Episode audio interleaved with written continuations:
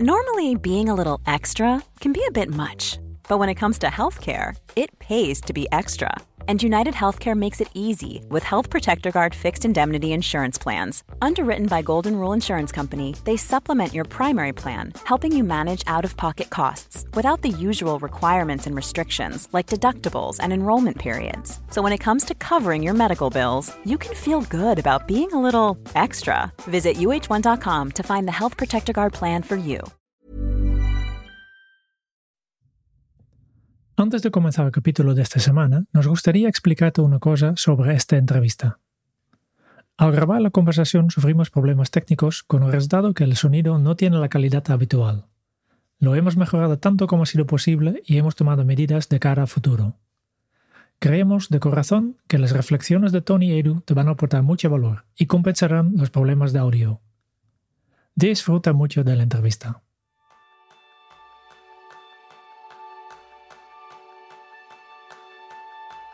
¿La vida está llena de interrupciones o somos una constante interrupción vital? Ese va a ser el tema principal del programa de esta semana, donde asistirás a una clase magistral entre dos de los creativos más prestigiosos del mundo, Tony Segarra y Edu Pou. Edu Pou ha fijado su carrera en tres continentes, principalmente en el área digital y de innovación en algunas de las más reputadas agencias publicitarias del mundo. Su trabajo para clientes globales como Coca-Cola, Samsung y Audi ha sido galardonado en los más prestigiosos festivales creativos nacionales e internacionales. Y actualmente reside en Tasmania con su familia. Desde allí, es socio y líder de la área creativa de Metacampus, una startup focalizado en facilitar la inclusión en el mundo profesional de la economía virtual. Y Tony Segara es el publicitario reconocido por la revista Anuncios como el mejor creativo español del siglo XX. Es cofundador de la agencia SCPF y ha recibido infinidad de reconocimientos en festivales nacionales e internacionales, como Gran Premio del Festival de Cannes por una campaña televisiva, así como el León de Oro, el Gran Premio del Festival de Nueva York o el del Festival Iberoamericano de Publicidad. Y es el único español en la lista de las 100 Top Creative Minds de la revista Shots. Y la revista Forms la ha incluido en la lista de 25 personas más influyentes de España. Pues bienvenidos a nuevo episodio de Kenzo, el podcast donde descubrirás cómo vivir la efectividad para ser más feliz. Yo soy González, aprendiz en intentar eliminar las interrupciones. Y yo soy Kika Gonzalo, aprendiz en escuchar a mis interruptores. Bienvenido, Edu, bienvenido, Tony. ¿Qué tal? Muchas gracias.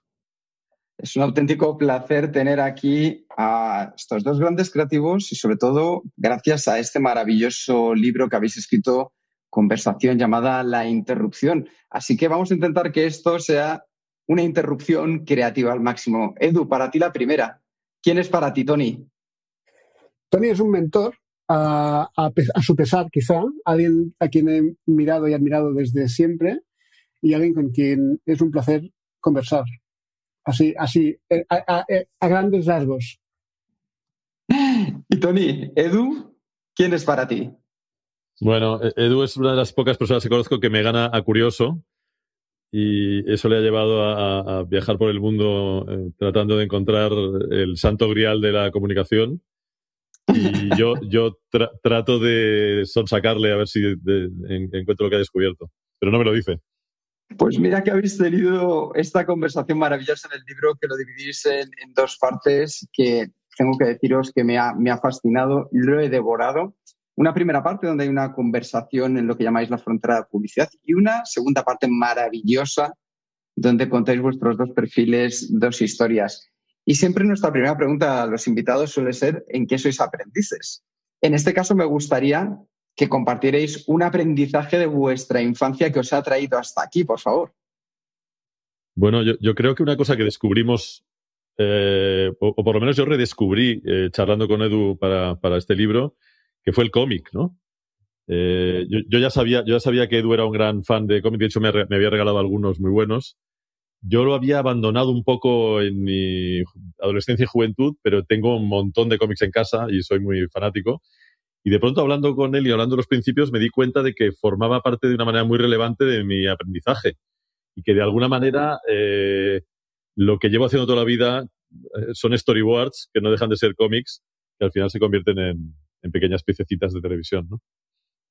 Sí, ese, ese, redescubrimiento del cómic aunque como dice Tony, lo tengo más presente, fue algo uh, que nos, nos a los dos por sorpresa, ¿no? Y yo sí que es verdad que siempre he querido ser uh, dibujante de cómics, me gustaba mucho todo esto, pero sí que fue interesante ver cómo, tanto en su carrera como en la mía, quizá, eh, este mundo visual, de, la narración visual, ha, sido, ha tenido un papel más importante del que, del que nos damos cuenta, ¿no? Pero creo que el aprendizaje ha sido hay tantos aprendizajes o mini aprendizajes que hemos tenido um, de forma improvisada, simplemente charlando, que, que, es difícil poner el dedo en uno solo. Creo que el libro es, es, un, es un compendio de, de aprendizaje en tiempo real casi. Y lo es porque para nosotros mismos que nos dedicamos al tema de la efectividad, leer un libro como el vuestro que nos marca otro punto de vista completamente distinto a lo que es la interrupción ha sido magnífico. Así que eh, yo tengo una gran curiosidad, Tony, por favor. O sea, eh, explícame qué pudiste percibir, ver, adivinar en Edu para recomendarle a una cazatalento sin, sin conocerle. Bueno, yo, yo en realidad lo único que entendí cuando tuve la llamada de la, de la Headhunter eh, californiana eh, y que me pedía mm, talento español para una agencia que en aquel momento era Crispin Porter Boguski, que en aquel momento era la, la agencia que mejor, que mejor había entendido la, la publicidad digital, o, o, que yo creía que mejor estaba entendiendo la publicidad digital o el, el, la entrada de lo digital en, nuestra, en nuestro oficio, me vi incapaz de recomendarle a un creativo de una agencia tradicional, de alguna manera. Entonces opté por llamar a mis dos amigos en las dos agencias digitales punteras en España, que además eran dos de las mejores agencias del mundo en ese momento, y llamé a Daniel Solana y llamé a Marcelito Azua, que era el director general de Erra y Soto. Y Daniel fue el que me recomendó, el que me dijo que había hablado con su gente y el que me dijo, oye, tus, hombres son Jordi Martínez y Edu Pou. Y ahí, es cuando empiezo a oír hablar de Edu Pou. Hasta entonces no le conocía. Genial, interesante. Habéis publicado un libro que se llama La Interrupción y vamos a hablar mucho de este, este libro, pero quería empezar con la, el otro lado de la medalla, que es para mí la atención, ¿no? Y la primera pregunta que tengo vosotros es, ¿qué significa para vosotros esto de, la atención? ¿Qué es, ¿Qué es, la atención? La, atención, sí, a, a, grandes rasgos, o cuando piensas en publicidad, lo que tienes que hacer es comunicar un mensaje que a priori la gente no, no, no necesita o no, no, percibe como necesario, ¿no? No, no va a buscar el primer paso para cualquier comunicación es tener la atención del, de la otra parte. Una vez tengas la atención, ahí la responsabilidad es toda tuya, ¿no? Tienes que darles algo que merezca la pena esa atención. Por eso, por eso hablamos tanto de las dos perspectivas distintas que la publicidad ofrece, en, teniendo como Internet como el punto, un punto clave, ¿no? Ah, la, la interrupción o la atención uh, masiva o indiscriminada y la atención un poco más buscada y más uh, um, como perfilada que permitía Internet. Y eso hace que cambie todo, cambie nuestro oficio, cambie la forma de hablar, cambie la forma de comunicar. Pero la, el, el, el, principio, que es generar algo suficientemente atractivo para, para que te atendan o, intentar interrumpir para que tenga la atención de la audiencia, eso no cambia. Y, entonces, si básicamente necesitas un permiso, yo creo que para interrumpirlos, ¿no? Porque la idea es que la otra persona, el, tu cliente, el oyente, el, el lector, eh, tiene su atención en un tema que le interesa eh, y de, desde el, la, la, parte de publicidad decidéis interrumpirlos. ¿Para qué hacéis esto? Bueno, claramente para... Eh, nosotros hablamos con gente que no que atiende a otra cosa o que está pendiente de otra cosa. Entonces, mm, obligatoriamente, necesariamente les tenemos que interrumpir. Durante muchos años había un contrato no escrito en los grandes medios que de alguna manera nos permitía entrar a molestar a la gente porque la gente sabía que a cambio de eso lo que estaba viendo era gratuito, ¿no? Eh, cuando, cuando el producto es gratis, eh, cuando, cuando, algo es gratis, el producto eres tú, ¿no? Entonces, de alguna manera la gente sabía que si en medio de su película favorita aparecía un anuncio, era porque ese anuncio estaba permitiendo ver. ¿Lo sabía o no lo sabía? Pero bueno, ese, ese era el trato, de alguna manera. Y, nosotros teníamos que estar a la altura de esa interrupción. Es decir, eh, recuerdo que cuando, por ejemplo, hablaba con los creativos ingleses en los años 80, me decían que, que el, el, gran nivel de la publicidad inglesa tenía que ver con el gran nivel de la BBC, ¿no? Es decir, ellos no podían e interrumpir un programa de la BBC con una cosa que estuviese por debajo del nivel de lo que la gente estaba viendo. Y mm, seguramente por eso los anuncios en Telecinco sean peores, a lo mejor. Y, eso es lo que hemos intentado hacer durante mucho tiempo. Desde la aparición de Internet, lo que ocurre es que esa interrupción es, eh, digamos, no hay un acuerdo, es casi una persecución. Sí. Eh, estamos tan tranquilos en cualquier parte y de pronto aparece un anuncio de cualquier, de cualquier lado y nos asalta, ¿no? Y es un poco otro modelo. Tengo la sensación de que esto se ordenará, es decir, tengo la sensación de que estamos llegando a unos extremos de persecución que empiezan a ser un poquito intolerables. De hecho, ya estamos empezando a restringir las cookies, etcétera, y yo creo que van a empezar a aparecer plataformas de streaming donde empiezan a haber anuncios. En fin, yo creo que volveremos a un cierto orden a, largo plazo, pero ese era un poco nuestro acuerdo. Si interrumpíamos eh, tratando de ser amables interrumpiendo y ahora yo creo que hemos entrado en una dinámica un tanto extraña. Yo creo que lo que me viene a la cabeza cuando pienso en, vuestro trabajo, eh, el ejemplo más, eh, más perfecto veo que son las revistas de, belleza y de moda, de, no sé si, si, hoy en día todavía, pero hace un tiempo, que la publicidad formaba igualmente parte del, contenido. ¿no? La gente busca, compraba estas revistas no solo para los artículos y los consejos, pero también para la publicidad que había allí. Estaba completamente integrado. Y ahora me parece que es cada vez menos eh, deseado la publicidad y estamos, especialmente en Internet, ¿no? Ahí, eh, instalamos los bloqueadores de, de publicidad y estamos, es un poco una, una lucha ¿no? de entre el usuario y, y los publicistas. Y, es, que, es que además esto es, es contra natura, si se permite esta expresión. Sí. Porque, porque la, Internet venía a protegernos de la publicidad que era totalmente intrusiva, ¿no? Cuando ibas con tu coche y veías las vallas o cuando estabas viendo una película y te interrumpían para ver la televisión. Eso era no buscado. Internet en principio era un espacio que era de, libre consumo. La gente veía lo que quería. Y, los modelos tradicionales que eran de interrupción se han incorporado de forma brutal con los pop-ups, con los banners, con, todo esto, pero luego más, más sofisticación, ¿no? Eh, incluso la, publicidad pasa a ser como parte del contenido, recomendaciones. cuando lo que hablamos, y hablamos los dos en, ese momento que nos conocimos, ah, leíamos el manifiesto to Train, que hablaba de que los mercados son conversaciones y que Internet permitía eso. Lo que pasa que sí que es verdad que ahora mismo parece que estamos en la otra parte, que, que una plataforma que era totalmente voluntaria pasa a ser casi más intrusiva que la otra y además a, veces disfrazando la publicidad de forma que no hay ese, ese acuerdo tácito entre el usuario que sabe que es publicidad y que por tanto lo intenta vender y, el, y, la marca que intenta tener esa relación, ¿no?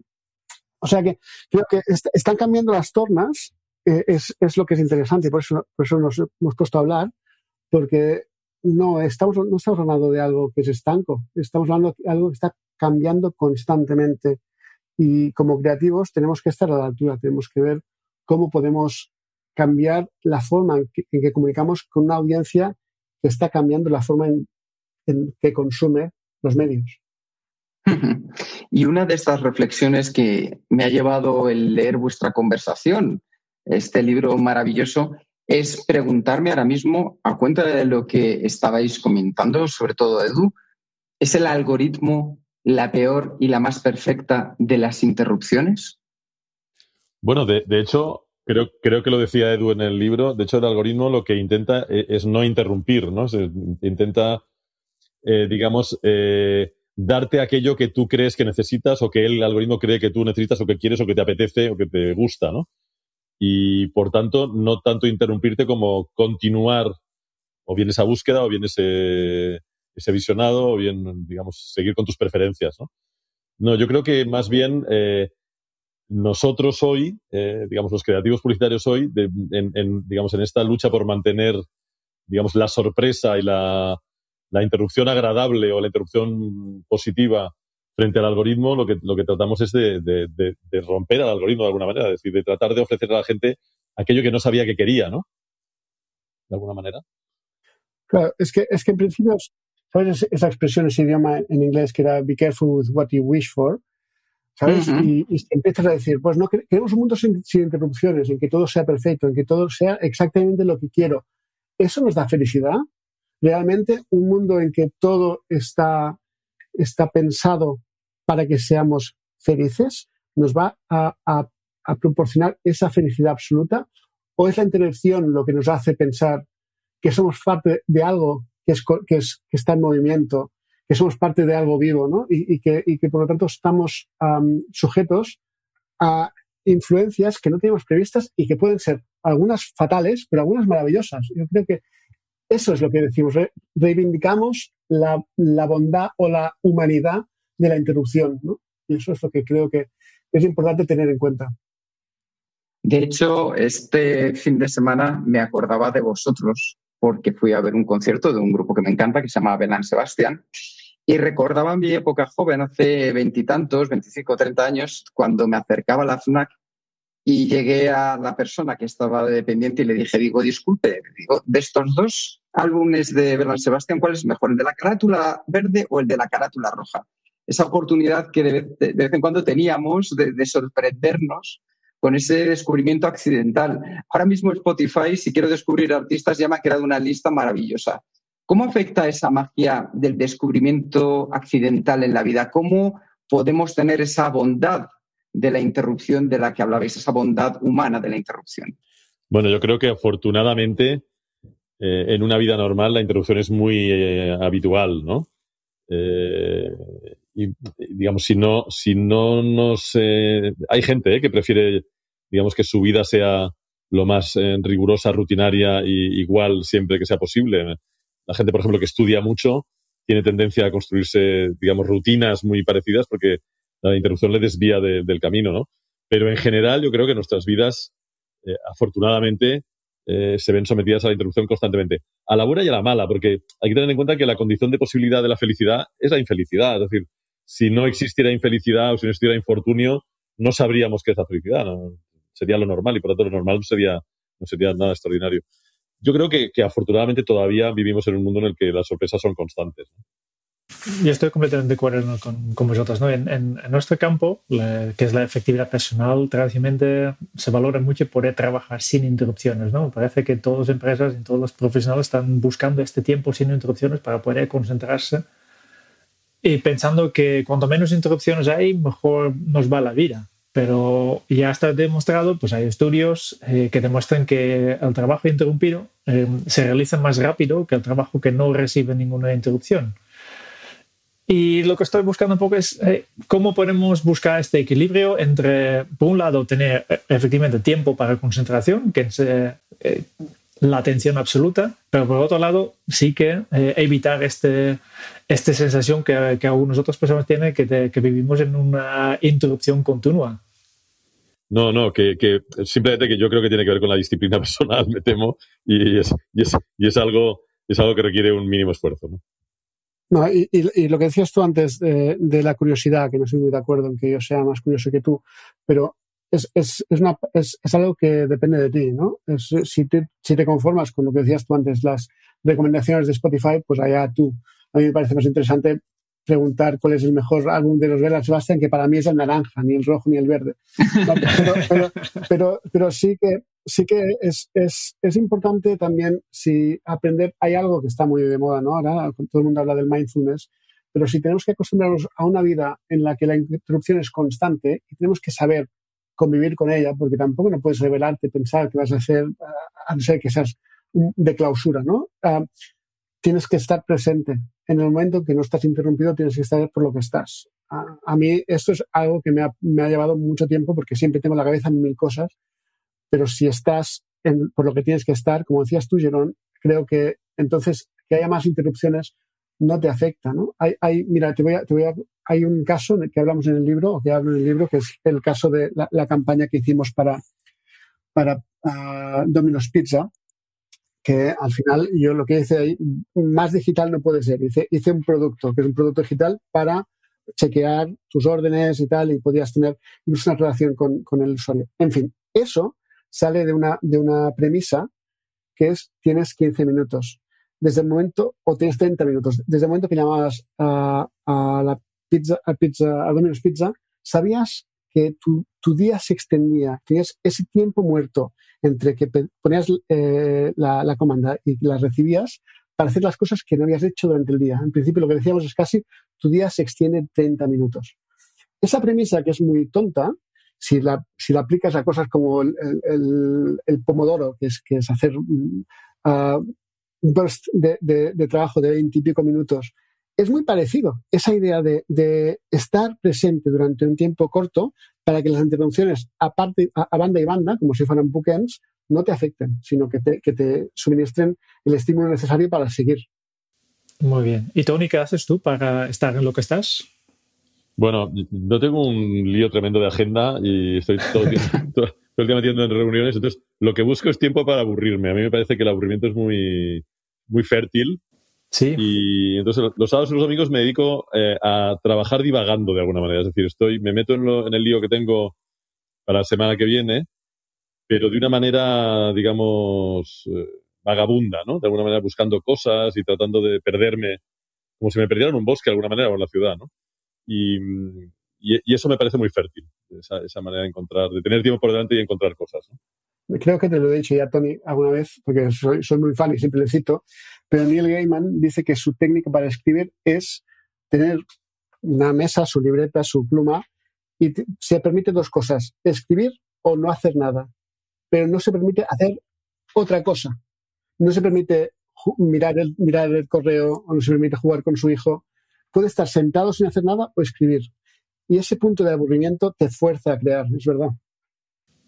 Sí, nosotros en Kenzo también somos muy fans de, de no hacer nada, que yo creo que eh, hoy en día hay demasiadas personas que intentan llenar cada minuto con su tiempo con redes sociales o mensajes, etcétera, pero vosotros sois creativos, yo no me considero tanto creativo, pero sí que busco también estos momentos para realmente no hacer nada y simplemente mirar al cielo o o simplemente sentar y, y, dejar que mi mente va, ¿no? De hecho, también a, a, colación de lo que decía Edu, que nosotros, aparte de, de grandes fans de no hacer nada, somos muy fans también de Neil Gaiman. Here's a cool fact. A crocodile can't stick out its tongue. Another cool fact, you can get short-term health insurance for a month or just under a year in some states. United Healthcare short term insurance plans are designed for people who are between jobs, coming off their parents' plan, or turning a side hustle into a full time gig. Underwritten by Golden Rule Insurance Company, they offer flexible, budget friendly coverage with access to a nationwide network of doctors and hospitals. Get more cool facts about United Healthcare short term plans at uh1.com. There's never been a faster or easier way to start your weight loss journey than with PlushCare PlushCare accepts most insurance plans and gives you online access to board-certified physicians who can prescribe FDA-approved weight loss medications like Wigovi and Zepbound for those who qualify. Take charge of your health and speak with a board-certified physician about a weight loss plan that's right for you. Get started today at plushcare.com slash weight loss. That's plushcare.com slash weight loss. plushcare.com slash weight loss. Aquí sale a menudo. Mira qué bien. Para llevar, eh, continuar con, con, vuestro libro, ¿no? Hay un, una discusión que, que, a mí, más filosófica, yo creo, que, que sale en el libro, que, que, a mí me ha interesado mucho. La pregunta es si el Internet es el medio o el lugar.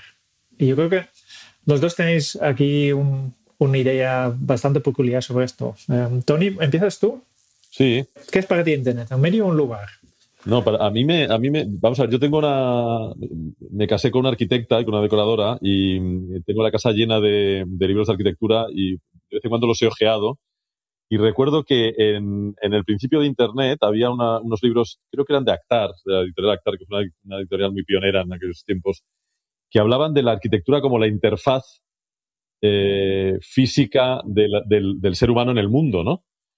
Y creo que a partir de ahí siempre tuvo muy claro eh, que efectivamente Internet no dejaba de ser una reproducción del mundo en, otro lugar o en otro no lugar, si lo quieres llamar así, pero que claramente un lugar, no era, no era un medio. Nosotros creo que mm, en publicidad sentimos esa angustia de que el medio rey en el que vivíamos todos muy bien está desapareciendo o está languideciendo o se está debilitando y lo queremos reponer de alguna manera. Entonces, todo lo, todo lo pensamos y todo lo contemplamos en su condición de medio, en su condición de canal con una audiencia, ¿no?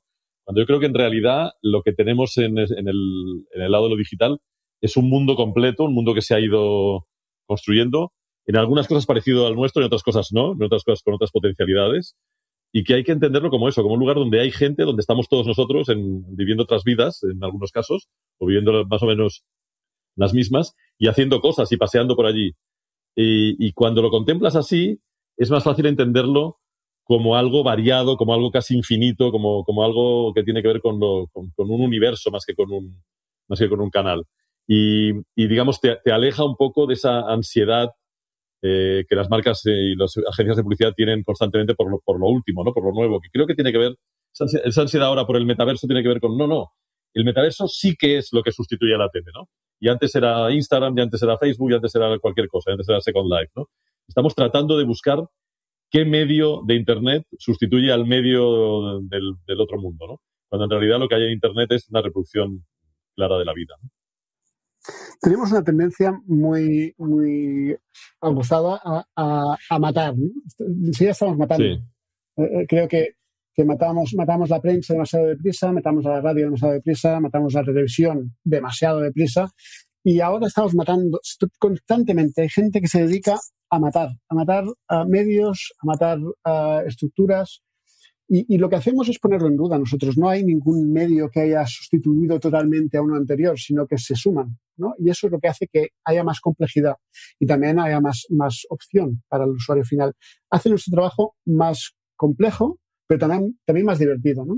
Yo, yendo otra vez a tu, a tu pregunta sobre Internet, ahí creo que Tony y yo no estamos muy alejados. En, cuando estaba trabajando en W, Daniel Solana, eh, que, era, que era el jefe, el que me, el que me recomendó para irme, que no me, no me debía querer mucho, uh, tenía, una presentación para clientes que les decía, uh, su homepage tiene timbre, y, y, era la provocación para decir, ah, empieza a pensar en, un espacio virtual en el que primero uh, invita a la gente que llame, que entre, tengo un vestíbulo donde empieza a, a, a, decirle lo que van a ver, o, ¿sabes? De tenerle, que tengas revistas para leer, ¿sabes? Esa, idea de un espacio físico ya estaba ahí, ¿no?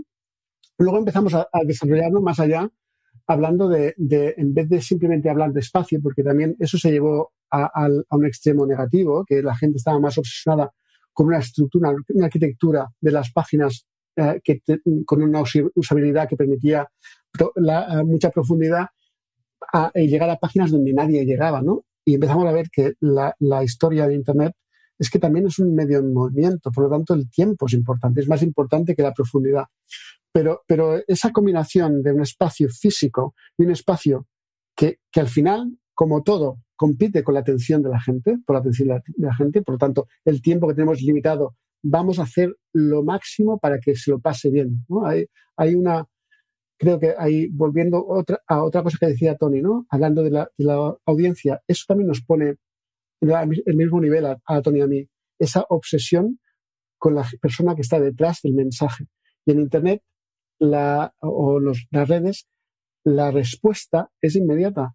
Por lo tanto, saber que tienes una recompensa, una gratificación inmediata es importante. ¿Sabes? Tienes que dar mucho como recompensa a una acción muy básica. Eso, eso es, eso es eh, para mí la, base de, la, creatividad digital. Y hablando sobre este punto de la creatividad digital, desde luego que en vuestro libro nos explicáis claramente que la publicidad se encuentra presente en todos los lugares y que al mismo tiempo se cuentan las mismas historias. Es decir, hablabais de el arte, de, hablabais de los libros, de las historias, de las diez máximas de la historia. Me gusta mucho el concepto que introducís sobre hasta qué punto cambia la interrupción si la vivimos desde dentro o desde fuera. ¿Podéis desarrollarnos cómo habéis llegado a ese lugar que yo creo que es más avanzado que la publicidad de Telecinco de la que hablaba antes Tony? Sí, claro, claro. Hay, algo que, también es eh, otra, otra de esas máximas que se construyó hablando, ¿no? hay, hay, algo que, en, mi, en, mi, exploración me llevó a, meterme en el mundo de la realidad virtual. La realidad virtual es el primer medio, el primer uh, entorno que pretende hacer desaparecer el, el, medio, ¿no? El, medio exterior. No hay un rectángulo en la pared, no hay un libro en tu mano, tú estás dentro. Por lo tanto, hay un cambio bastante fácil de ver de, paradigma de ser espectador a ser actor. Y hasta el punto en que realidad y ficción convergen y no sabes cuál es cuál.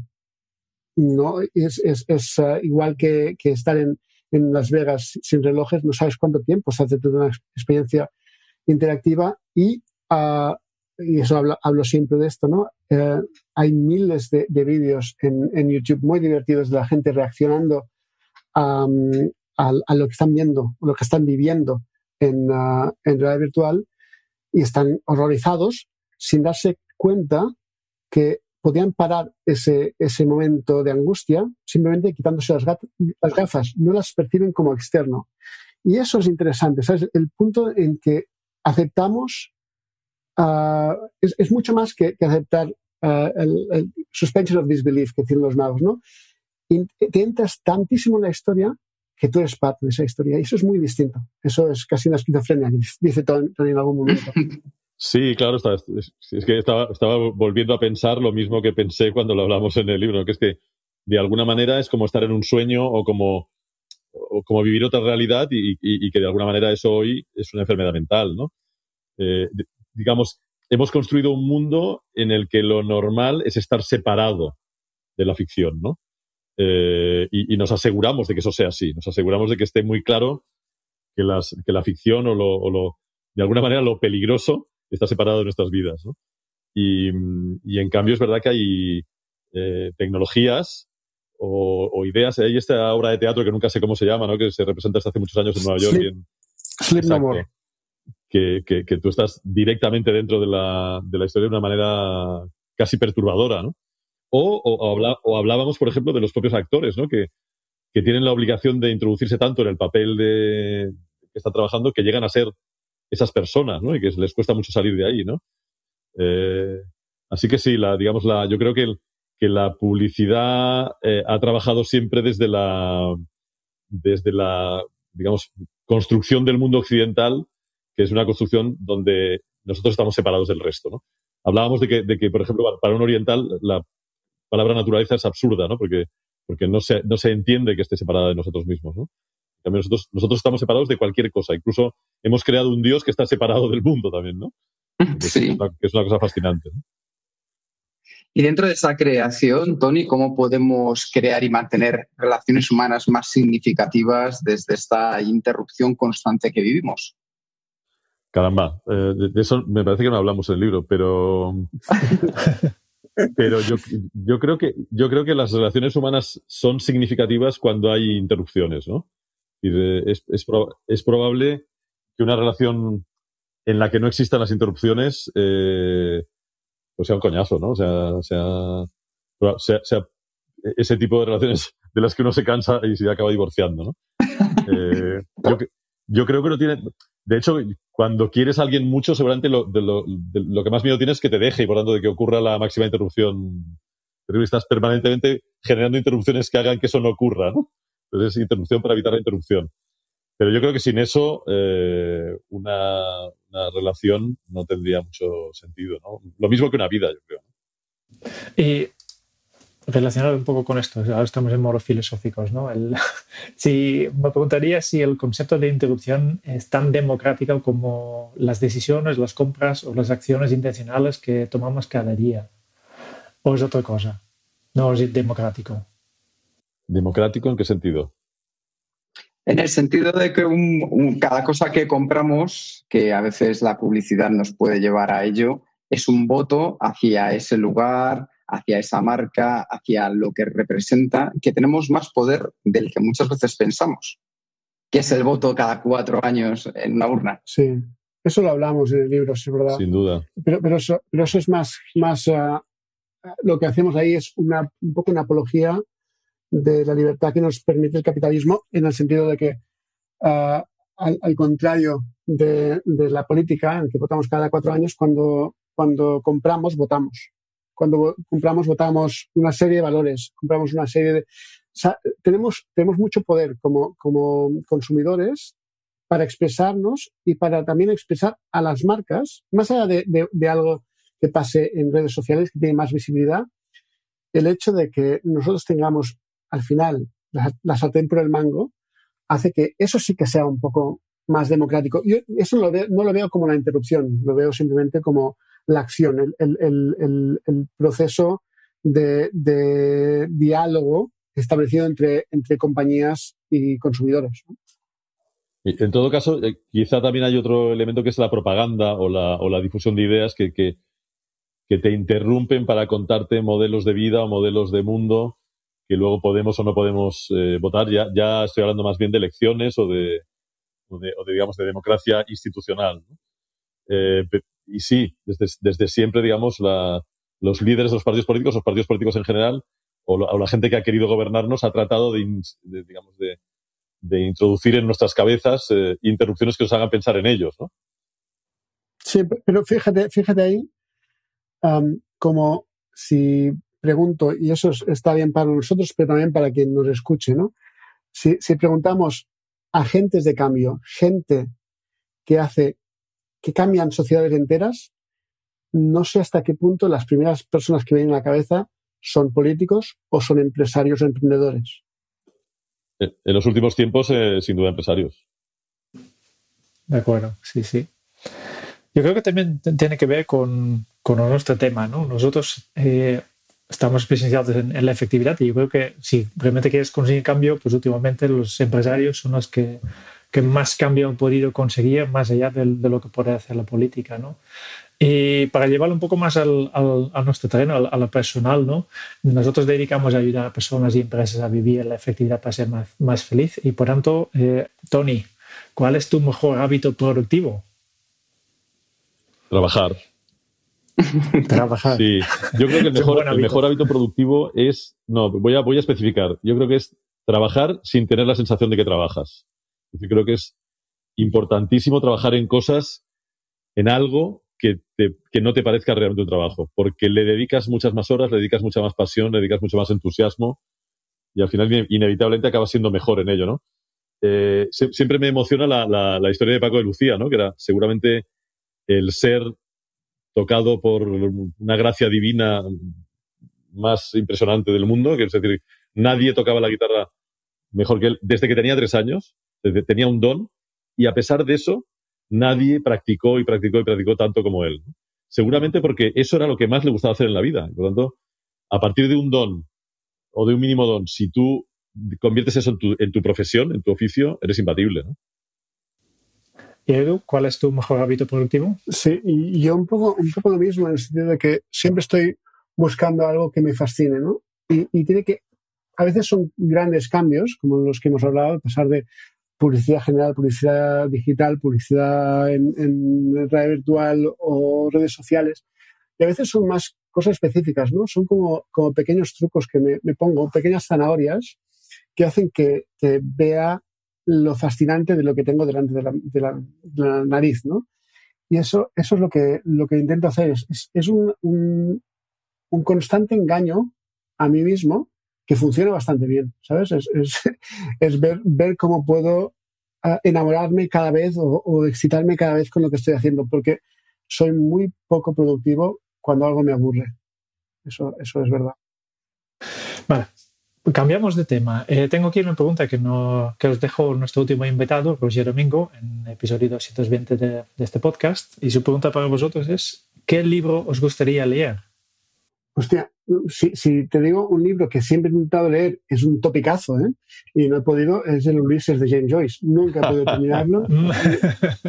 lo, lo, voy intentando y no sé si es, es, un mal momento o lo que sea, pero es, es más que nada, es mi Moby Dick. Es, es como un libro que tengo que, que terminar para, para tener esa sensación de, de, plenitud, ¿no? Voy a, voy a superarte, voy a, voy a obviar el Ulises y vamos directamente al Finnegan's Wake. Vaya, vaya. Dos librazos, muy bien. Em, y para ya continuar la cadena, ¿qué preguntaréis al próximo invitado o la próxima invitada de este podcast? Ah, sin, saber, sin saber quién es. Sin saber quién es, no. ¿Qué te pareció el libro de Tony Edu? así, así la forzamos. Ah, ah, no, ah como, con que no lo has leído, ¿eh?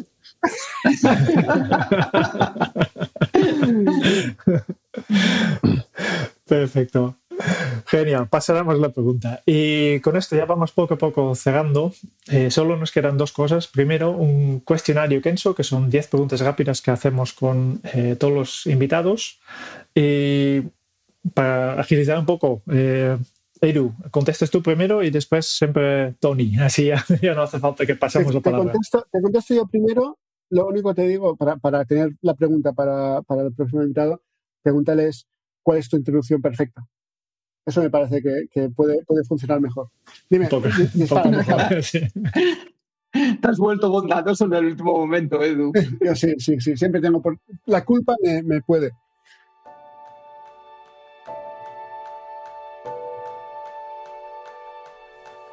Sí, perfecto. Con esto sí pasamos al cuestionario. Kenzo, primera pregunta, Edu. Si tuvieras que compartir un solo aprendizaje de todo lo que has bebido hasta ahora, ¿cuál sería? que no hay fin, ¿no? Que, no, no, hay nada absoluto. Genial. ¿Y Tony? Sí, que cómo era aquello de, Goya, del, viejo que no, casi no se podía aguantar, que decía, aún aprendo. Pues eso. ¿Cómo se titularía tu biografía? La huida. Por eso estás en, en Tasmania, ¿no? Sí. Tony. Eh, en construcción. Santito buenísimo entre las dos, ¿eh? la huida en construcción. sí, sí.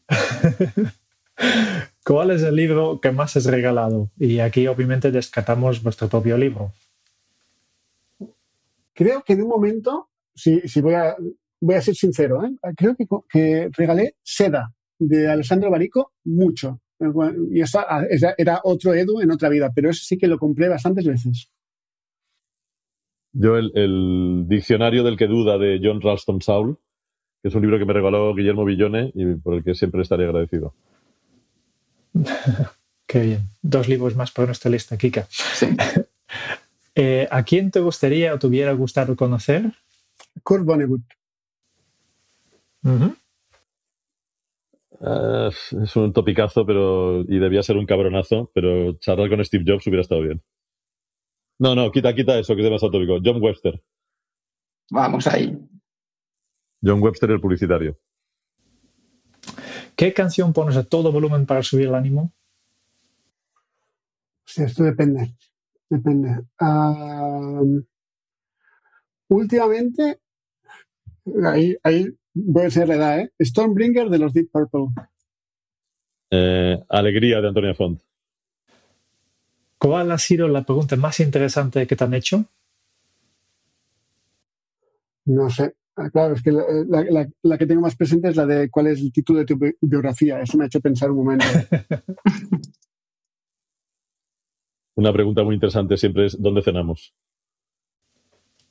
Completamente de acuerdo. y este va perfectamente con la siguiente pregunta. ¿Qué se te viene a la cabeza cuando piensas en la felicidad? Uh, ¿La tienes tú, Tony? Sí, un, restaurante maravilloso en una ciudad maravillosa, mm, cenando con mi familia. Sí, yo, yo he tenido días, días perfectos en, Tasmania con mi mujer y mis hijos.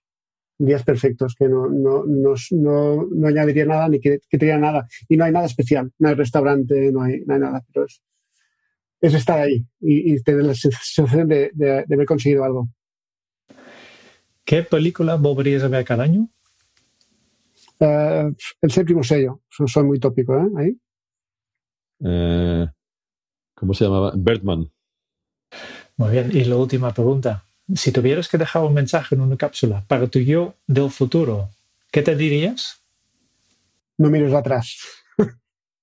bueno, a mi yo del futuro le diría que, que no va a encontrar nada, que siga buscando porque la gracia está en buscar.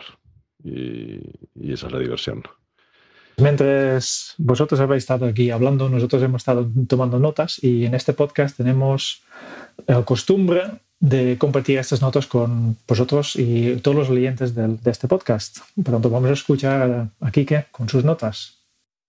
Hoy ha sido la historia de una buena conversación entre dos amigos. Tony, el mentor a su pesar, apasionado en trabajar sin tener la sensación de que trabaja, y Edu, uno de los mayores curiosos del mundo y siempre en busca de algo que le fascine.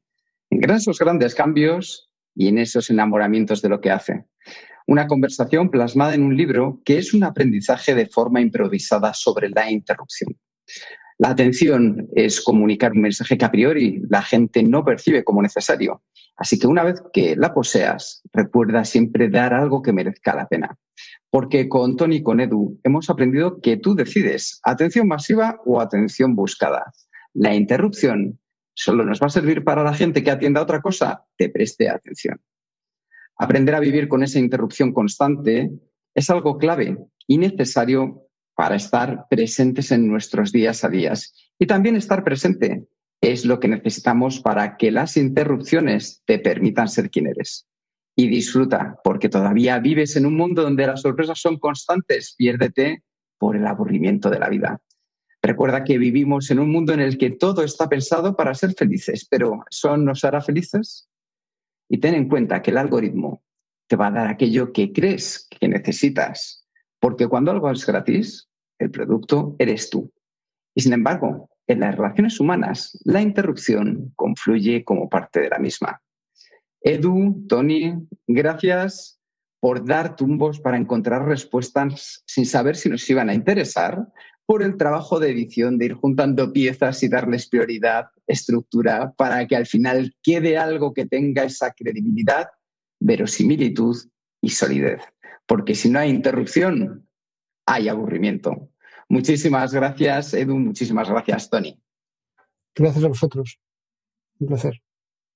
Eh, bueno, nada, muchísimas gracias por, por, invitarnos, por dejarnos hablar, por pensar que teníamos alguna cosa interesante que decir y hasta pronto. Muchos abrazos. Muchas gracias por escuchar el podcast de Kenso. Si te ha gustado, te agradeceríamos que te suscribas al podcast, lo compartas en tus redes sociales o dejes tu reseña de 5 estrellas para ayudarnos a llegar a más oyentes. Y si quieres conocer más sobre Kenso y cómo podemos acompañarte a ti, tu equipo o tu organización en el camino hacia la efectividad personal, puedes visitar nuestra web kenso.es. Te esperamos la semana que viene en el próximo episodio del podcast de Kenso, donde Raúl, Kike y Jerún buscarán más pistas sobre cómo vivir la efectividad para ser más feliz. Y hasta entonces, ahora es un buen momento para poner en práctica un nuevo hábito Kenso. Busca tiempo para aburrirte. Nos escuchamos pronto. Chao.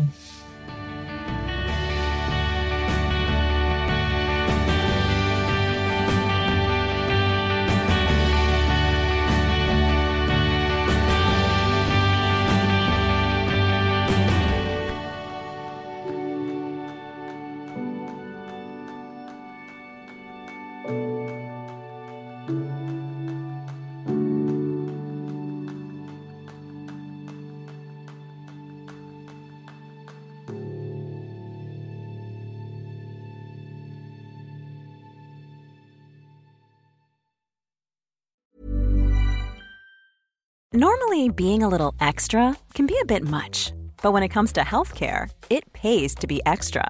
And United Healthcare makes it easy with Health Protector Guard fixed indemnity insurance plans. Underwritten by Golden Rule Insurance Company, they supplement your primary plan, helping you manage out of pocket costs without the usual requirements and restrictions like deductibles and enrollment periods. So when it comes to covering your medical bills, you can feel good about being a little extra. Visit uh1.com to find the Health Protector Guard plan for you.